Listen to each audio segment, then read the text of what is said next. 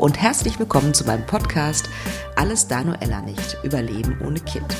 Ich freue mich total, dass du wieder zuhörst und ich hoffe, es geht dir gut und immer besser.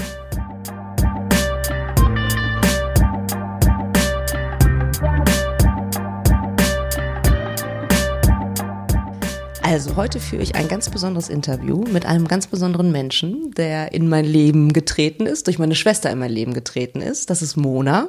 Schön, dass du da bist. Und Mona erzählt uns ihre unglaubliche Geschichte. Magst du dich kurz vorstellen?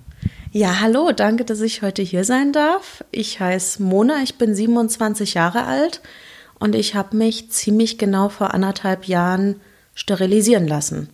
Und warum darüber sprechen wir, glaube ich, jetzt zusammen. Wie geht's dir im Moment? Im Moment geht es mir ganz fantastisch. Ich hatte gerade eine unglaubliche Massage, beinahe orgasmisch. Also ich bin extremst entspannt. Wundervoll. Ja, magst du uns deine Geschichte erzählen? Ja, ähm, das Ganze beginnt damit, dass ich mir mit 18 ähm, kurz bevor ich 18 geworden bin, habe ich mir eine Spirale einsetzen lassen. Ähm, das war eine Hormonspirale. Und ich wollte einfach auf Nummer sicher gehen. Also so eine Spirale hält fünf Jahre. Ich wollte sicher gehen, dass während dem Abi, während meiner Studienzeit, dass da halt nichts passiert. Dass ich habe mich nicht gefühlt, als ob ich während meinem Studium mich um ein Kind kümmern möchte oder könnte. Ähm, gleichzeitig war für mich immer klar, dass ich irgendwann Kinder haben möchte und habe entsprechend halt mir diese fünf Jahre Spirale einsetzen lassen, weil ich dachte, danach ist wahrscheinlich auch der richtige Zeitpunkt. Und dein Arzt oder deine Ärztin, haben die dich über die Risiken aufgeklärt? Also ich habe einen Beipackzettel bekommen, wo alles drin stand, den ich mir durchlesen konnte. Und ansonsten hat meine Ärztin mich eigentlich nur darüber informiert, dass ähm, solche Spiralen, zumindest was die Hormone angeht, also ich hatte eine Hormonspirale, keine Kupferspirale, und hat mich eigentlich nur aufgeklärt, dass die Hormone lokal wirken und nicht so groß auf dem Körper. Wo ich aus heutiger Sicht natürlich sagen würde, Hormone sind Hormone und verteilen sich im Körper. Aber das war eigentlich die Aufklärung, die ich damals hatte. Wow, also ich kenne ja das Ende deiner Geschichte und ähm, das ist schon wenig Aufklärung, oder? Ich muss sagen, ich fand, fand, persönlich, fand ich mich damals gut aufgeklärt, aber hauptsächlich deswegen, weil ich generell Ärzten nicht vertraue mhm. ähm, und weil ich einfach online noch sehr viel recherchiert habe. Also ich habe online wirklich versucht zu recherchieren, habe versucht, auch Gruppen von Frauen zu finden, die Probleme hatten mit dieser Art Spirale und habe da halt von verschiedenen Frauen gehört, dass es mit den Hormonen dann doch Nebenwirkungen gibt. Ähm, es gibt natürlich immer viele Geschichten und bei ganz vielen Sachen habe ich natürlich mit 17, fast 18 auch für mich gedacht, naja, Hormone musst du ja so oder so nehmen, dann nehme ich lieber eine Spirale als eine Pille. Und wie kann ich mir das vorstellen? Dann bist du dahin alleine, hat dich irgendwie deine Mutter begleitet. Wie war das Einsetzen? Also ich bin alleine da zu dieser Ärztin gegangen, die auch bereit war, mir das einzusetzen. Ähm, das Einsetzen war unglaublich schmerzhaft. Also ich bin zum ersten Mal in meinem Leben wirklich in Ohnmacht gefallen. Ähm, das wurde mir dann später erklärt, dass es damit zusammenhängt, dass meine Gebärmutter halt noch ein bisschen kleiner ist, als wenn man schon Kinder gekriegt hätte. Und die Spirale, die ist zwar ausgelegt für auch Frauen, die noch nicht geboren haben, aber anscheinend war meine Gebärmutter halt doch nicht so dehnfreudig oder doch ein bisschen kleiner. Okay, also du hattest schon ein sehr, sehr negatives Erlebnis. Und ähm, wie hast du dich danach gefühlt, also die Tage danach? Also ich musste erst mal drei Tage, ich habe das extra ähm, vom Feiertag und einem verlängerten Wochenende gemacht dass ich erstmal so drei Tage Ruhe hatte. Die habe ich auch im Bett verbracht mit einer Wärmflasche. Und als dann vier Tage später war Montag, da bin ich dann wieder ganz normal in die Schule. Ähm, so eine Schule in der Abi-Zeit sind ja teilweise bis zu zwölf Stunden Tage und das ging eigentlich ohne Probleme. Okay. Wie ging es weiter? Wann hattest du das erste Mal das Gefühl, irgendwas stimmt nicht? Also mit so einer Spirale ist es so, dass man einmal im Jahr zum Checkup gehen sollte. Ich bin ja, wie gesagt, vertraue ich Ärzten nicht so, gut, so sehr und bin auch vorsichtig. Das heißt, ich bin immer zweimal im Jahr gegangen. Ähm, und mit 21 war das dann, dass ich zum Follow-up war, also habe alles scannen lassen, habe Ultraschall machen lassen, wurde alles nochmal gecheckt. Und drei Wochen später habe ich angefangen, Magenkrämpfe zu kriegen. Okay, also äh, 21, das heißt, äh, so ungefähr, du hattest sie ungefähr drei Jahre drin, genau. die äh, Spirale. Genau, ziemlich genau drei Jahre. Also drei Jahre und drei Wochen circa. Und ich habe dann angefangen, relativ starke Magenkrämpfe zu kriegen und Blutungen auch. Und es wusste erstmal keiner, wieso.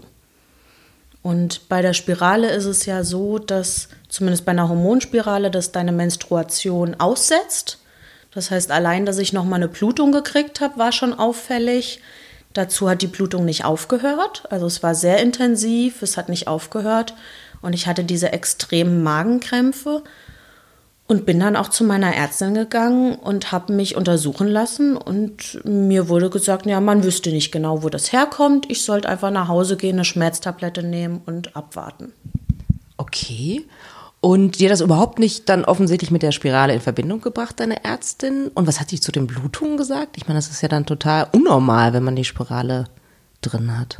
Also ähm, meine Ärztin hat es gar nicht mit der Spirale in Verbindung gebracht, vor allem weil ich drei Wochen vorher erst mal zum Follow-up da war.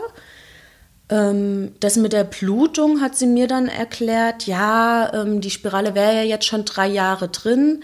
Gegen Ende der Spirallaufzeit können durchaus mal Blutungen einsetzen. Das vielleicht wäre es bei mir einfach intensiver, wobei ich gleichzeitig sagen muss, naja, drei Jahre bei einer Fünfjahres-Spirale, das ist ja beinahe Halbzeit. Also es ist jetzt meiner Meinung nach nicht Ende der Spirallaufzeit in Anführungsstrichen, sondern es ist ja halt schon etwas Außergewöhnliches.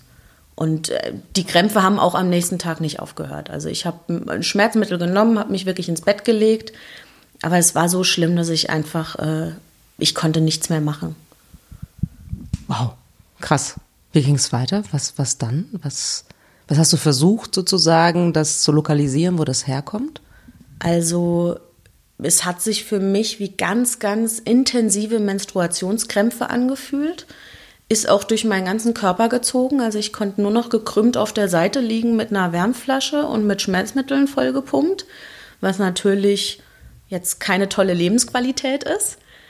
Ähm, und bin entsprechend dann halt am nächsten Tag bin ich noch mal zu dieser Ärztin, habe gesagt, es ist also ich da ist irgendwas. Sie soll bitte rausfinden, was das ist. Sie hat dann auch noch mal einen Ultraschall gemacht von der Spirale oder von meiner Gebärmutter, weil ich das ja auch dort lokalisiert habe und hat gesagt, naja, es wäre eigentlich so augenscheinlich alles in Ordnung. Also es haben sich ähm, es haben sich keine Bläschen gelöst, es haben meine Gebärmutter sieht in Ordnung aus, es ist, äh, die Spirale liegt gut, man kann augenscheinlich konnte man nichts erkennen auf den Ultraschallbildern. Und ähm, hat dann gesagt, naja, ich, ich muss einfach abwarten. Also das ist irgendein, irgendein Menstruationszyklus-Ding vielleicht, ich soll abwarten. Und damit habe ich mich einfach nicht zufrieden geben wollen. Also da habe ich für mich einfach entschieden, dass ich dann zu einem anderen Spezialisten gehen will. Und habe einfach ähm, online nachgeschaut, was ein Frauenarzt ist, der für mich halt vielleicht auch vom Bild her oder von der Einstellung oder von irgendwas, was mich da anspricht, auf mich positiv oder sympathisch wirkt und bin dann einfach dahin gegangen und habe dann bei einem anderen Frauenarzt habe ich nochmal einen Ultraschall machen lassen. Er hat mir auch gesagt, es wäre nichts. Bin dann nochmal zu einer großen bekannten Frauenarztpraxis in Berlin. Ähm, da hieß es auch, es wäre alles in Ordnung. Ähm, sie hat dann auch noch mal mit dem Finger von außen abgetastet und von innen und alles. Und es wäre alles super. Man könnte den Faden ertasten und wird eigentlich alles gut sitzen. Und dann habe ich aber, als sie mir das gesagt hat, habe ich gesagt, das ist mir egal. Also ich fühle, dass was falsch ist. Ich habe Schmerzen. Ich kann kaum laufen. Ähm, ich will, dass die Spirale entfernt wird. Und da haben eigentlich alle Probleme angefangen. Inwiefern? Also, ich meine, du hast ja das einzig kluge getan. Du hast ja andere Meinungen eingeholt, ja, ähm, und hast dann aber trotzdem auf dein Gefühl gehört. Und warum hat dann da alles angefangen? Ja, für mich war bis zu diesem Augenblick war, sage ich mal, gefühlsmäßig würde ich sagen, es war was mit der Spirale falsch. Aber ich bin ja noch davon ausgegangen, dass grundsätzlich alles okay ist.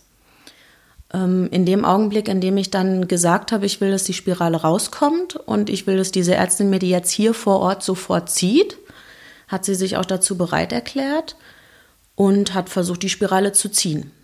Macht man das, äh, kurze Zwischenfrage, ohne Betäubung? Ja. Ja, das wird ohne Betäubung gemacht. Es gibt einen Rückholfaden, an dem wird gezogen. Dann klappt sich die Spirale, kann man sich vorstellen wie ein Y. Die liegt wie ein Y in der Gebärmutter. Und diese zwei Arme des Ys klappen sich dann sozusagen zusammen und können rausgezogen werden. Soll angeblich auch relativ schmerzfrei sein. Ähm, bei mir hat es leider nicht geklappt. Also die Ärztin hat an diesem Rückhol Rückholfaden gezogen und ich hatte höllische Schmerzen, habe erstmal aufgeschrien ähm, und die Spirale kam halt nicht raus. Wow, kriege ich so einen richtigen Schauer, der mir über den Rücken läuft. Und dann, wie ging es weiter?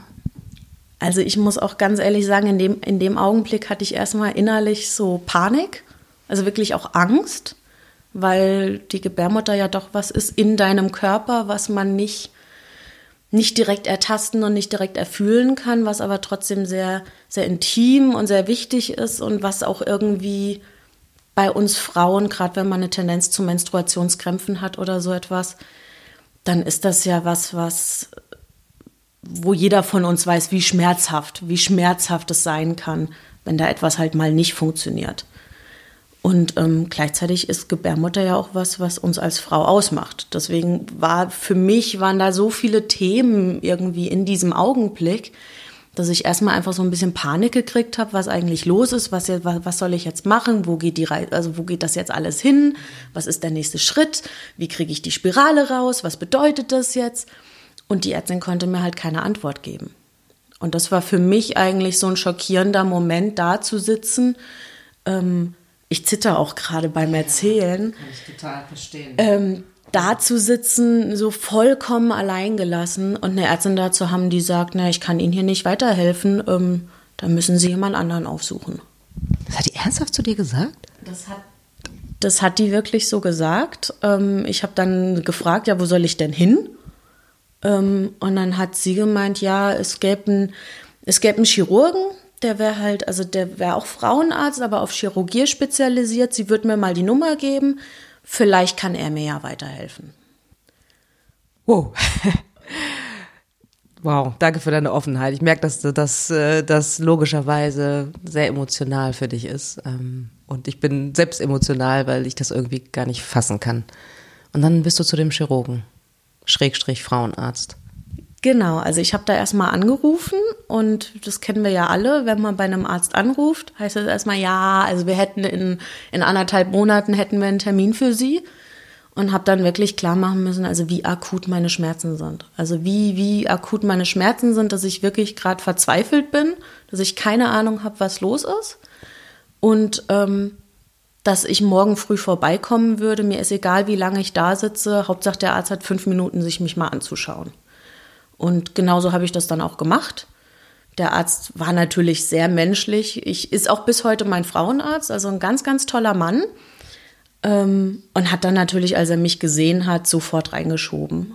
Ähm, hat sich auch viel Zeit für mich genommen und hat dann nochmal einen Ultraschall gemacht, mich nochmal untersucht, hat auch nochmal versucht, die Spirale zu ziehen und hat festgestellt, es geht einfach nicht. Also auf dem Ultraschall sieht alles in Ordnung aus, Spirale ziehen funktioniert aber nicht. Und hat dann mir gesagt, ja, wahrscheinlich ist was festgewachsen. Also wahrscheinlich hat die Spirale irgendwie die Gebärmutter punktiert und ist da dann festgewachsen im Muskelgewebe. Und man müsste das unter der OP ähm, dann halt die Spirale rausholen. Deine Gedanken in dem Augenblick, als er das gesagt hat? Ähm, weiß. Weiß. Also ich war vollkommen, also Blackout irgendwie. Ähm, hab, bis auch wenn ich das jetzt erzähle, irgendwie kann ich mich gar nicht ich, ich kann das selber so gar nicht richtig fassen, diesen Augenblick. Ähm, vor allem, weil dadurch, dass ich so große Schmerzen hatte, war das auch nicht jetzt irgendwie, na, du kannst, du kannst dein Leben erstmal in Ruhe leben und dann triffst du eine Entscheidung und vielleicht in zwei, drei Wochen ist die OP, sondern die OP, die haben wir wirklich für den nächsten Tag um 7 Uhr angesetzt. Und das war entsprechend dann für mich doch eine relativ schnelle Entscheidung, was natürlich auch hieß, ja, ich muss mich dran, dann drum kümmern, dass eine Freundin zu mir kam, die sich eventuell um mich kümmern könnte, dass ich abgeholt werde. Ähm, zur Klinik bin ich morgens noch ganz alleine gefahren, was natürlich auch irgendwie so, was Nervosität angeht. Wie hast du die Nacht davor geschlafen? Ich glaube gar nicht. Also zum einen hatte ich ja diese großen Schmerzen, die waren ja immer noch da. Ähm, zum anderen ähm, hatte er mir gesagt, dass ich jetzt vor der OP halt auch mit Schmerzmitteln nochmal aufpassen soll. Also er hatte mir welche Schmerzmittel gegeben, hat aber gesagt, ich soll auf gar keinen Fall mehr nehmen. Ich bin auch eigentlich kein Fan davon, das zu übertreiben, aber das kennen wir ja jeder. Also wenn man wirklich, wirklich Schmerzen hat und es hört einfach nicht auf und man kann schon seit Nächten nicht schlafen, dazu kommt noch die Nervosität. Also ich war ein Frack. Also so, so würde ich das sagen. Wahrscheinlich physisch und psychisch ein Frack. Ähm. Und dann bist du morgens dann zu ihm in die Praxis oder in die Tagesklinik gefahren? Wie ging es dann weiter? Ja, also ich bin dann ähm, morgens, morgens halt dann in diese, in diese Tagesklinik gefahren, habe auch dann meinen Anästhesisten kennengelernt, habe eine meiner Meinung nach sehr gute Aufklärung gekriegt. Also wie gesagt, das ist bis heute mein Frauenarzt. Ich war unglaublich zufrieden, habe aber unterschreiben müssen, dass ähm, alles, was unter der OP dann sich zeigt, ähm, wird dann vor Ort behandelt weil man auf den Ultraschallbildern halt nicht wirklich viel sehen konnte. Da sah es ja aus, als ob die Spirale okay sitzt. Gleichzeitig hat man beim Rückholversuch gemerkt, dass da was nicht stimmt. Und deswegen bin ich eigentlich in diese OP reingegangen, relativ unwissend darüber, was jetzt passieren würde. Zwar gut aufgeklärt über Optionen, aber trotzdem sehr unwissend darüber, was das für mein Leben bedeutet. Und ähm, das heißt, du hast das unterschrieben, relativ zeitnah, einfach auch aus einem Druck heraus, logischerweise, weil du unglaubliche Schmerzen hattest und du wolltest, dass es geklärt ist. Und ähm, dann wachst du auf und dann, was hat der Arzt zu dir gesagt? Also er hat sich offensichtlich ja gut um dich gekümmert. Was, was hat er dir gesagt? Also der Arzt hat mir da vor Ort erstmal gesagt, dass wir jetzt abwarten müssten das hat er mir auch vorher schon erklärt. Da war, ich habe mich unglaublich gut aufgeklärt gefühlt bei diesem Mann. Er hatte mir vorher schon erklärt, dass es, dass man nach der OP schauen müsste, wie lange es dauert, bis ich meine Menstruation wieder kriege. Also zum einen, weil in der Spirale Hormone waren, zum anderen, weil man nicht wüsste, ähm, wie die jetzt festgewachsen ist, was sich zeigen wird. Und ähm, mit dem Wissen bin ich sozusagen aufgewacht, bin so langsam zu mir gekommen, wusste, okay, es dauert jetzt eine, eine, gewisse Zeit. Was er mir dann erzählt hat, als ich wirklich wach war und auch aufnahmefähig, war, dass die Spirale nicht nur mit einem Arm vielleicht ein bisschen festgewachsen war, sondern dass die richtig die Gebärmutter punktiert hatte und mehr draußen als drinnen war. Also dass diese zwei Arme des Ys eigentlich schon außerhalb meiner Gebärmutter waren, nur noch ähm, dieser Rückholfaden und ein kleines bisschen sozusagen in die Gebärmutter hineingereicht hat und dass dadurch die gesamte Spirale in meiner in meinem Muskel festgewachsen war. Aber ich frage mich, also erstens, wie kann das passieren? Zweitens, warum sieht man das nicht im Ultraschall? Also ich finde das, ich finde es unglaublich. Also mir wurde erklärt, dass man es nicht im Ultraschall sehen konnte, weil der Winkel einfach nicht gestimmt hat. Also, dass es irgendwie so ein Winkel war, der das nicht hat deutlich erscheinen lassen und dadurch konnte das halt kein Arzt sehen. Ähm, ich kann es auch nicht verstehen, muss ich ganz ehrlich sagen. Also man denkt ja auch immer so ein bisschen, die Halbgötter in Weiß, sie, die müssten doch wissen, was sie tun. Aber gleichzeitig ist der Mensch ja so ein, so ein kompliziertes Wesen, dass wir eigentlich beinahe nichts über den menschlichen Körper wissen. Und einer dieser Fälle ist das im Prinzip auch. Also ähm, es war einfach nicht ersichtbar. Schlussendlich, um die, um die Spirale rauszuoperieren, ähm, musste zwischen der Hälfte und zwei Drittel meiner Gebärmutter entfernt werden. Auch richtig. Also ich habe jetzt ein Drittel bis die Hälfte meiner Gebärmutter noch übrig. Ähm, was bedeutet, dass dieser gesamte Warteprozess, von dem ich eben erzählt hatte, bis meine Tage dann irgendwann wiederkommen, halt doch sehr langwierig war für mich.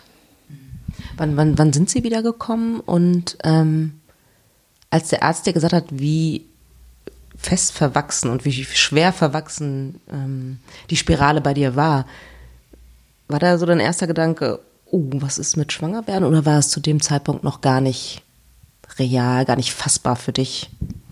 Also mein erster Gedanke war, glaube ich, oh scheiße. Also das wäre vielleicht bei vielen so.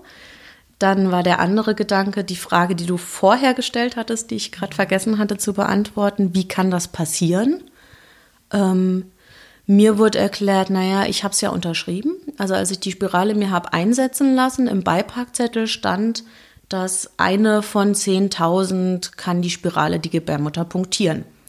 Und sowas liest man ja und denkt, naja, eine von 10.000 werde ich schon nicht sein. Zum anderen denkt man ja auch ganz oft, naja, eine kleine Punktion, also dann, was kann da Schlimmes passieren? Ich hatte vorher, ganz am Anfang, hatte ich vor der OP den Arzt einmal ganz kurz gefragt, wie das aussehen würde mit Kinderkriegen. Da hieß es, dass ich halt erstmal abwarten müsste, wie sich mein Zyklus reguliert und man wisse noch, man weiß ja noch gar nicht genau, was man vorfinden wird unter der OP. Von daher hatte ich den Gedanken eigentlich total verdrängt und habe dann auch an dem Tag selber, also nach der OP war ich ja total benommen, hatte auch mehrere Tage nicht geschlafen und habe da nicht wirklich drüber nachgedacht. Und ich glaube dann erst, als ich zu Hause war und nochmal zur Ruhe gekommen bin, geschlafen hatte, da ist der Gedanke dann so langsam hochgekommen, ähm, was das jetzt eigentlich für mich bedeutet. Also das ursprünglich vor der OP dachte ich ja, okay, es wird vielleicht ein kleines, ein kleines Loch muss irgendwie gemacht werden und dazu genäht werden und vielleicht hat es ein bisschen Bedeutung, dass man minimal unfruchtbarer ist. Aber mir war ja nicht, mir war ja nicht klar, dass 50 Prozent meiner Gebärmutter verschwinden werden. Ähm, das, das ist mir da, glaube ich, erst in der Nacht richtig klar geworden, nachdem ich ausgeschlafen hatte. Ähm, ich bin dann am nächsten Tag auch super früh aufgewacht, habe den Arzt dann, als ich zum, zum Check-up, zum Follow-up gegangen bin, habe ich dann den Arzt auch gefragt, wie er meine Prognose sieht. Und zu dem Zeitpunkt habe ich als Antwort nur erhalten, ich müsse erst mal warten, wann meine Menstruation zurückkäme. Hört sich für mich so ein bisschen danach an, dass er der Frage ausgewichen ist, der Arzt auch um dich vielleicht in der Situation nicht zu überfordern. Also das ist ja gar nicht böse gemeint, aber könnte das sein? Genau das Gefühl hatte ich auch. Also das hatte ich damals auch richtig. Ich habe dann auch noch mal nachgefragt, ja, was genau bedeutet das jetzt? Und ähm, da wurden mir, hat er mir noch mal ganz deutlich gesagt, ja, er kann erst was sagen, wenn ich meine Tage wieder habe. Und für mich war das entsprechend im Kopf irgendwie so, ja, Hauptsache ich kriege meine Menstruation. Wenn ich meine Menstruation irgendwann wieder habe, dann geht das wieder mit dem Kinderkriegen. Und dadurch hat halt auf diesem ganzen Menstruationsthema für mich eine ganz, ganz große, eine ganz, ganz große Last war da drauf. Und das hat auch sehr lange gedauert, also bis ich meine Menstruation wiedergekriegt habe. Ich habe die erst mit 24 wiedergekriegt. Drei Jahre später? Ja, also noch, noch mal fast eigentlich drei Jahre später. Interessanterweise an der Hochzeit meines Onkels. Also das war für mich in dem Augenblick der schönste Tag aller Zeiten.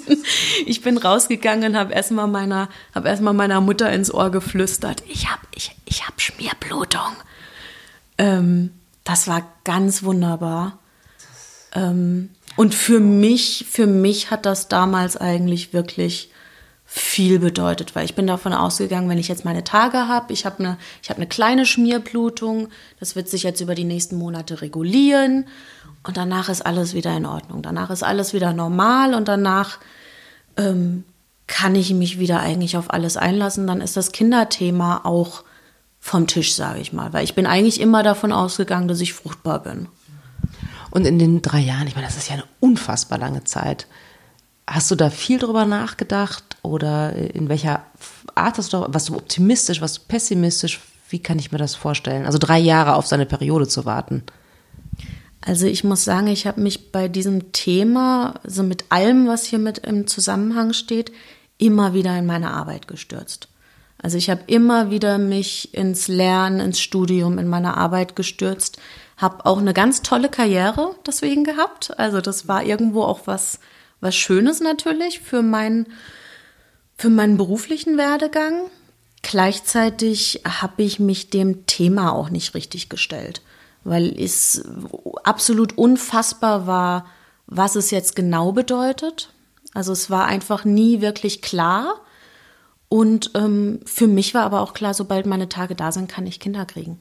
Also ich habe nie darüber nachgedacht, dass die ganze Geschichte damit vielleicht nicht zu Ende ist, sondern dass das Ganze sich noch länger ziehen würde. Ja, das kann ich mir vorstellen. Okay, und dann du bei dieser Hochzeit hast Schmierblutung und feierst dich voll. Und dann hat sich deine, deine Periode, deine Menstruation, hat die sich dann eingependelt? Genau, also das Ganze, das hat sich dann über ein paar Monate, ich würde sagen noch mal ein Dreivierteljahr, hat sich das Ganze eingependelt. Und mein Arzt hat mir immer wieder gesagt, ja, wir müssen abwarten, bis sich das Ganze eingependelt hat und dann können wir schauen und dann können wir gucken. Und von daher hatte ich auch eigentlich immer eine relativ große Hoffnung oder bin eigentlich immer davon ausgegangen, wenn sich das alles jetzt eingependelt hat, dann kann ich Kinder kriegen. Als sich das Ganze dann eingependelt hatte, ähm, bin ich zu meinem Arzt gegangen und wir hatten das dann ein paar Monate halt beobachtet und es war alles regelmäßig und habe ihm dann ganz offen nochmal die Frage gestellt, wie sieht das jetzt mit Kinderkriegen aus? Also bin, ist jetzt alles wieder okay? Kann ich jetzt wieder Kinder kriegen? Woraufhin er dann meinte, ähm, an meiner Stelle würde er eine Sterilisation kriegen. Okay, stopp.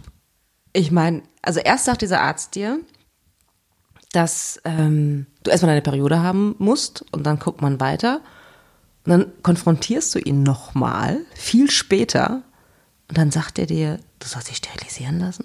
Bist du nicht aus allen Wolken gefallen? Bist du nicht wütend geworden? Also für mich war das in dem Augenblick, ich, ich, ich habe das gar nicht verstanden. Also ich habe erstmal habe so gefragt, äh, wieso? Weil das für mich so ganz, ganz unfassbar war, wie das jetzt da reingehört. Ähm, zum anderen habe ich mir dann natürlich angehört, was er mir zu sagen hatte.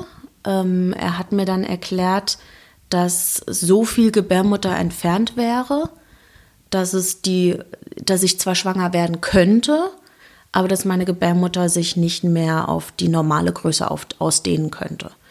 Das heißt, dass wenn ich ein Kind, wenn ich schwanger würde, dann würde das Kind höchstwahrscheinlich behindert auf die Welt kommen, zum, einfach weil es nicht genug Raum gibt, um sich auszudehnen. Zum anderen ähm, würde das Kind natürlich trotzdem weiter wachsen. Das heißt, ähm, dass irgendwann ab irgendeiner gewissen Größe, wenn meine Gebärmutter halt nicht mehr, nicht mehr sich weiter ausdehnen kann, ähm, sie wahrscheinlich reißen oder platzen würde. Das kann man sich so ein bisschen vorstellen, halt wie ein Riss, der sich sehr schnell ausdehnt. Gebärmutter ist ein sehr gut durchblutetes Gewebe. Das heißt, ähm, dass ich vom allerersten Tag meiner Schwangerschaft, also vom ersten Tag, wo es klar wäre, müsste ich auf, im Krankenhaus liegen. Also ich könnte auch nicht neun Monate mich in der Öffentlichkeit bewegen, sondern müsste richtig im Krankenhaus liegen. Und ähm, wenn die Gebärmutter dann sozusagen reißen würde, dann würde ich so schnell verbluten, dass man mir nicht mehr helfen könnte, sondern nur noch dem Kind.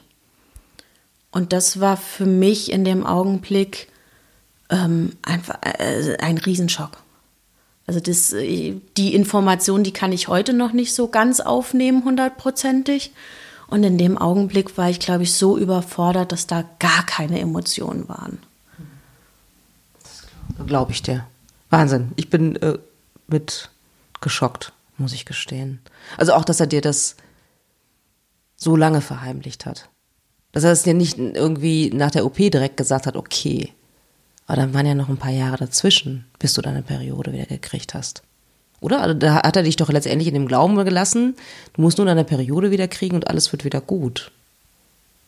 Das ist, finde ich, finde ich schon schwierig. Hättest du es gerne früher gewusst? Also ich muss ganz ehrlich sagen, ich hätte mir da gewünscht, mit, dass mit offenen Karten gespielt wurde. Ich habe mich auch hinters Licht geführt, gefühlt. Ähm, das ist bis heute, ich habe ja gesagt, ich habe den gleichen Arzt immer noch. Das ist bis heute ein Thema, wo ich so sage, ja, inwiefern kann ich ihm in wirklich schlimmen Situationen auch vertrauen? Gleichzeitig ist es ein unglaublich gut ausgebildeter Mediziner, ähm, der halt, sag ich mal, vielleicht nicht auf die Art und Weise kommuniziert, wie ich es gern hätte, der aber vom Fachwissen her wirklich so ist, dass ich mich in guten Händen fühlen kann.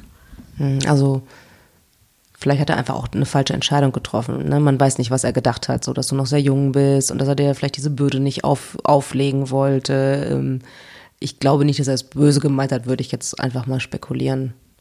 Das glaube ich auch nicht. Also das ist ein älterer Herr. Ich glaube, der wollte einfach mich schonen. Und wir wissen alle aus unserem Alltag, wie schwierig es manchmal sein kann, schlimme Botschaften zu überbringen. Und vielleicht dachte er auch, dass die Botschaft mit der Zeit einfacher wird. Also ich weiß es nicht. Vielleicht wollte er selbst auch erstmal abwarten, wie sich alles entwickelt, ähm, wie das Narbengewebe vielleicht sich im Ultraschall zeigt oder so. Ich bin selber nicht Medizinerin. Was genau man erkennen kann, weiß ich nicht. Ähm, aber ich gehe davon aus, dass er einfach uns allen noch Zeit geben wollte und vor allem mir Zeit geben wollte, noch um diese Botschaft zu verkraften. Ja, okay. Kannst du dich noch an die Zeit erinnern oder als du aus der Praxis raus bist, nachdem er dir das gesagt hat, nachdem er dir empfohlen hat, dich sterilisieren zu lassen? Also ich, äh, ich, ich, konnte das gar nicht fassen. Also ich, ich konnte das wirklich nicht fassen. Ich bin erstmal ins nächste Café, habe da gesessen, habe das erstmal versucht sinken zu lassen. Ähm, ich glaube, das ist bis heute nicht hundertprozentig angekommen. Ähm, das ja, mir, mir fehlen, mir fehlen gerade total die Worte. Das, es war einfach wirklich so, dass ich da wahrscheinlich für zwei, drei Stunden gesessen habe in diesem Café und einfach nur die Botschaft habe ankommen lassen. Ähm, schlussendlich habe ich dann wieder das gleiche gemacht wie vorher auch. Also ich bin von einem Spezialisten zum anderen, ähm, habe mich auch von anderen Ärzten noch beraten lassen habe mir sämtliche OP-Berichte und alles, was ich hatte, geben lassen. Ähm, bin auch zu, ähm, zu Fertilitätskliniken gegangen, ähm, weil ich mich über alle Optionen informieren wollte. Also habe mich darüber informieren lassen, was die Möglichkeiten sind, äh, mir Eier zu entnehmen, was die Möglichkeiten sind mit Leihmüttern, ähm, mit Eier einfrieren ähm, Einfach, dass ich meine Option für mein Leben und für diese Entscheidung verstehen konnte. Und habe dann schlussendlich das ganze Thema nochmal ein Jahr verdrängt.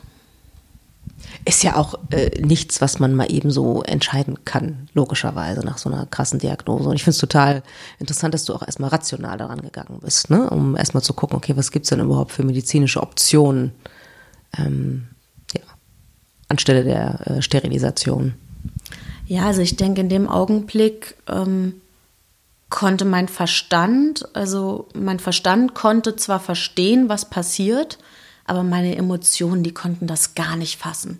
Also meine Emotionen, die waren so überfordert, dass in dem Augenblick auch nur mein Verstand handeln konnte und die Emotionen entsprechend noch Zeit brauchten, um sich diesem Thema überhaupt zu öffnen und überhaupt widmen zu können. Völlig verständlich. Warst du äh, jemand, ähm, der immer Kinder wollte? Ähm, ich bin in einer sehr religiösen Familie aufgewachsen. Also beide meine Eltern kommen aus großen Familien. Ich bin sehr, sehr eng mit meinen Cousins und Cousinen aufgewachsen. Also immer irgendwo Menschen um einen herum, immer Kinder auch um einen herum. Und ähm, ich hätte auf jeden Fall Kinder gewollt. Also ich glaube persönlich, dass ich eine gute Mutter gewesen wäre.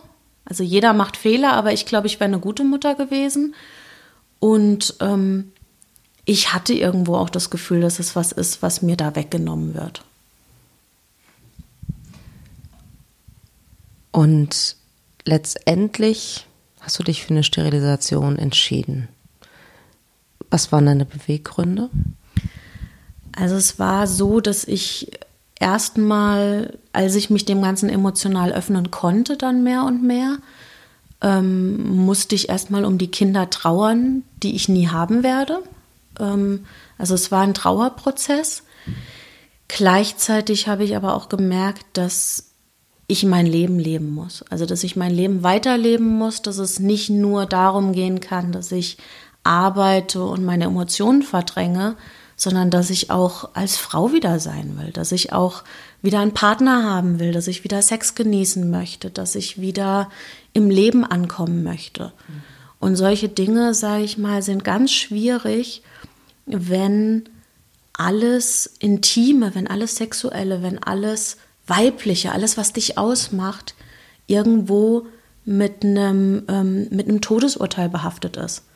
Weil für mich zu dem Zeitpunkt ähm, hieß Geschlechtsverkehr eine potenzielle Schwangerschaft. Und eine potenzielle Schwangerschaft hieß für mich ein Todesurteil. Und das alles für, sage ich mal, ein behindertes Kind. Das wäre vielleicht anders, wenn ich sagen würde, ich hätte einen ganz tollen Partner und wir wollen unbedingt Kinder ähm, und ich würde zufälligerweise schwanger werden. Ähm, ich kann nicht abtreiben. Also ich, ich könnte das Kind nicht abtreiben, ich würde das dann auch austragen. Ähm, ich würde gerne mein Leben geben für dieses Kind.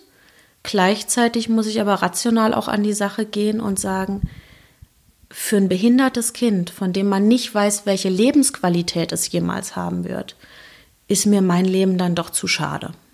Und ähm, um von diesem, um von diesem Gefühl von Todesurteil im Zusammenhang mit sein Leben leben wegzukommen, ähm, war für mich die einzige Option wirklich eine Sterilisation, weil ich nicht für den Rest meines Lebens Tabletten schlucken möchte. Ich möchte nicht für den Rest meines Lebens ähm, die Pille nehmen.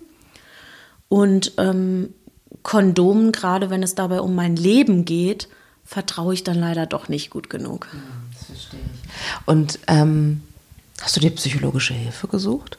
Ich meine, das sind ja also es ist ein heftiger Trauerprozess und das zu akzeptieren und so weiter und da hinzukommen mit deinen Erkenntnissen, wo du jetzt bist. Hast du dir da jemanden genommen, der dir geholfen hat?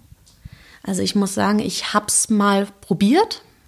Ähm, ich habe sowohl bei einer Psychologin als auch bei einem Psychologen probiert und hatte aber jedes Mal das Gefühl, dass mein Thema einfach gar nicht verstanden wird.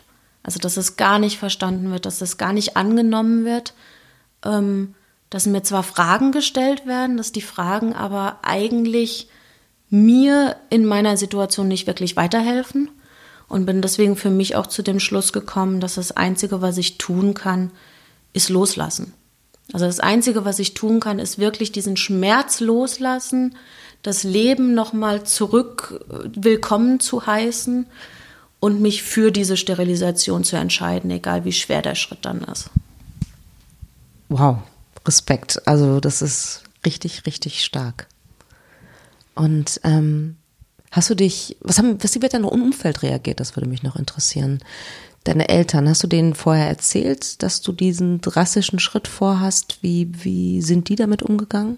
Also ich muss sagen, dass ich mein, meinen Eltern eigentlich im ganzen Prozess immer sehr offen erzählt habe, was passiert ist. Als ich mich dann für die Sterilisation entschieden habe, war das ganze andere ja aber schon ein paar Jährchen her. Das heißt, es war nicht mehr so akut, wirklich, dass meine Eltern da sich noch, noch den, meinen Schmerz in, in sich hatten. Und deswegen hatte ich bei der Sterilisation dachte ich eigentlich, naja, komm, ich mache das einfach mal so klammheimlich nebenher, still und leise, keiner kriegt's mit, alles ist in Ordnung, es ist ja mein Leben, es gibt ja verschiedene Gründe, keine Kinder zu kriegen. Ähm, worauf ich nicht vorbereitet war, war natürlich, dass dieser Trauerprozess nochmal aufs Neue einsetzt. Also dass nach der Sterilisation oder mit der Sterilisation das Ganze nochmal eine ganz andere Form der Endgültigkeit kriegt und dass diesmal ich ja selbst auch noch mal das Messer geschwungen habe. Also ich habe ja selber entschieden, dass ich sterilisiert werden will. Das war zwar eine, eine wichtige Entscheidung, also ich vergleiche das manchmal mit, mit einem Mann, der Hodenkrebs hat und sich dann die Hoden entfernen lässt. Ähm, das ist zwar eine notwendige Entscheidung, aber trotzdem keine einfache. Und die Trauer, die danach einsetzt, auf die war ich vielleicht nicht so stark vorbereitet. Die hat mich dann doch recht hart getroffen und da habe ich mich dann auch entschieden, das meiner Familie zu erzählen. Okay, weil du es auch nicht verbergen konntest und wolltest, die Trauer. Und ähm, wie haben die dann reagiert? Also, ähm, mein Vater, da muss ich sagen, mein, mein Vater hat an dem Tag selber auch angerufen, ähm, direkt nach der Sterilisation. Und mein Vater und ich, wir haben ein sehr offenes, sehr gutes Verhältnis. Und ich, ich lüge ihn eigentlich nie an. Und entsprechend, als er dann gefragt hat, wo bist du gerade, wie geht's dir gerade, ähm, da war für mich außer der, außer der Wahrheit einfach keine andere Option. Ähm, ich habe es ihm dann am Telefon erzählt, was natürlich auch eine harte Entscheidung ist. Ähm, für mich in dem Augenblick aber nicht, auch nicht anders ging, weil mich da gerade meine Emotionen auch wieder getroffen hatten.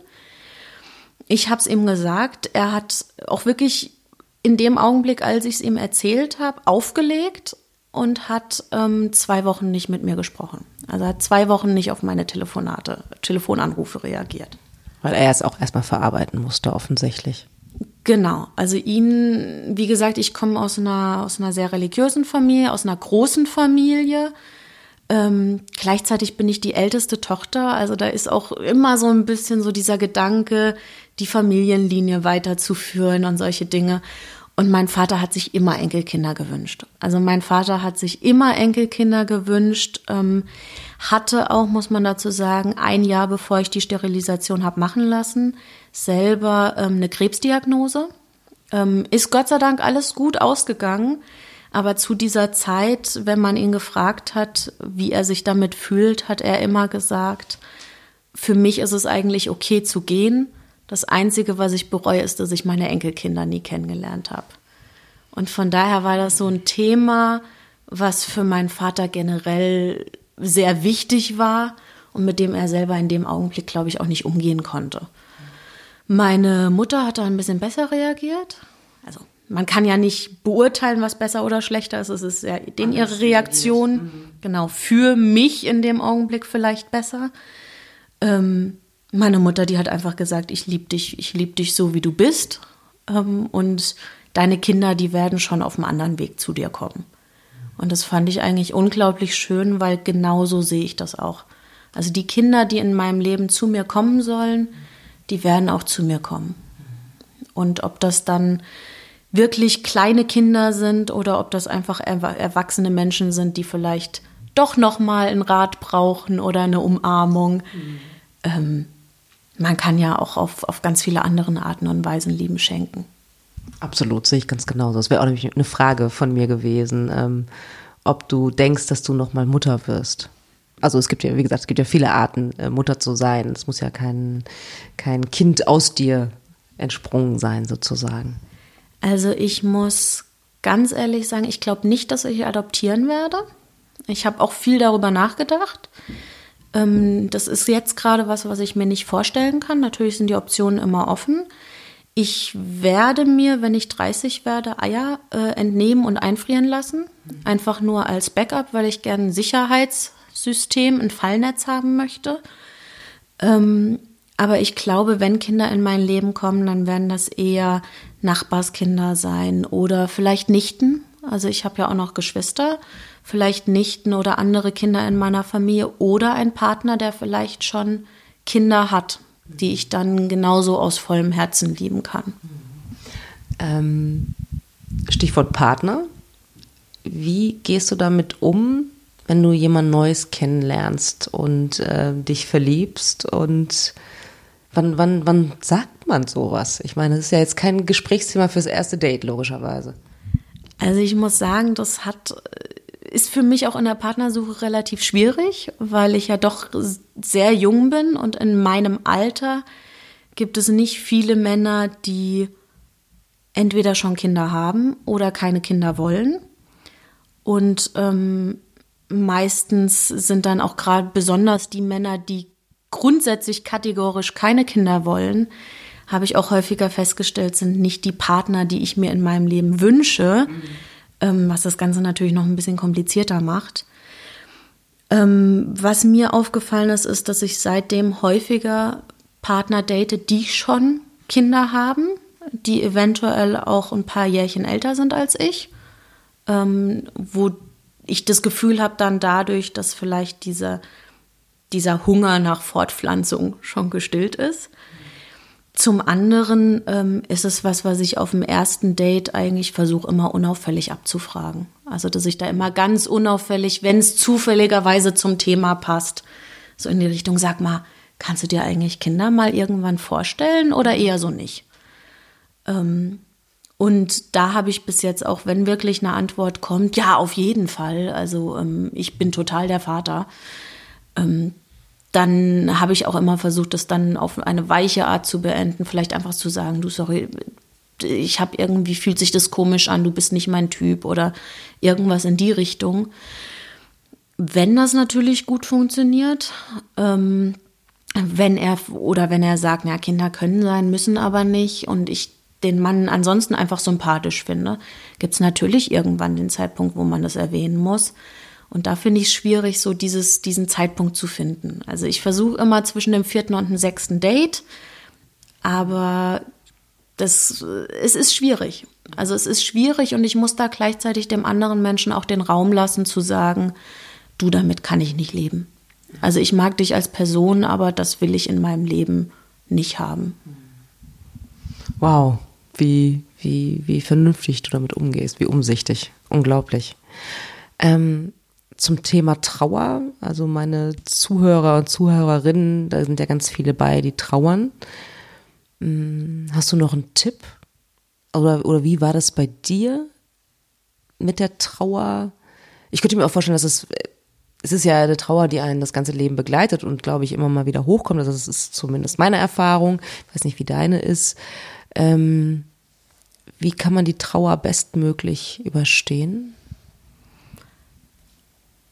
Also wie genau man die Trauer überstehen kann, weiß ich nicht, eher stolpernd als, als gehend. eher äh, mit einer heißen Schokolade, mit einer heißen Schokolade und einer Wärmflasche, immer wieder.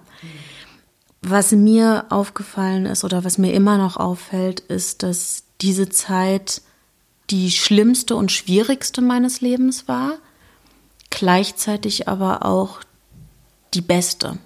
Also nicht, dass das erfüllende Jahre waren, sondern dass ich gezwungen war, mich mit mir selbst auseinanderzusetzen, dass ich gezwungen war, andere Dinge zu finden, die mich ausmachen. Also dieser 0815-Plan, äh, Mann finden, Haus bauen, Kinder kriegen, Familie, der wird in meinem Leben wahrscheinlich nie aktuell sein. Das ist einfach nicht gegeben und es liegt an mir herauszufinden, welche Dinge mich glücklich machen. Es liegt an mir herauszufinden, wer ich als Person bin und was ich gerne erreichen und erleben möchte.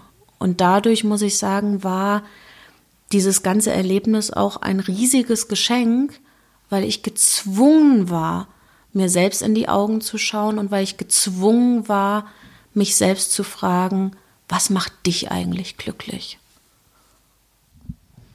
Wow.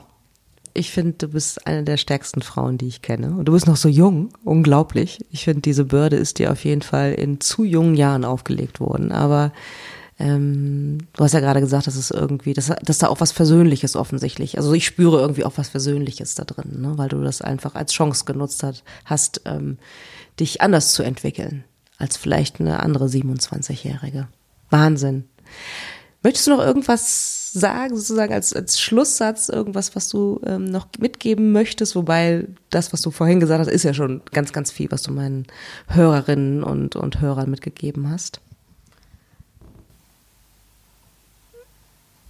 Ich glaube, das Wichtigste ist, sich Selbstliebe zu schenken.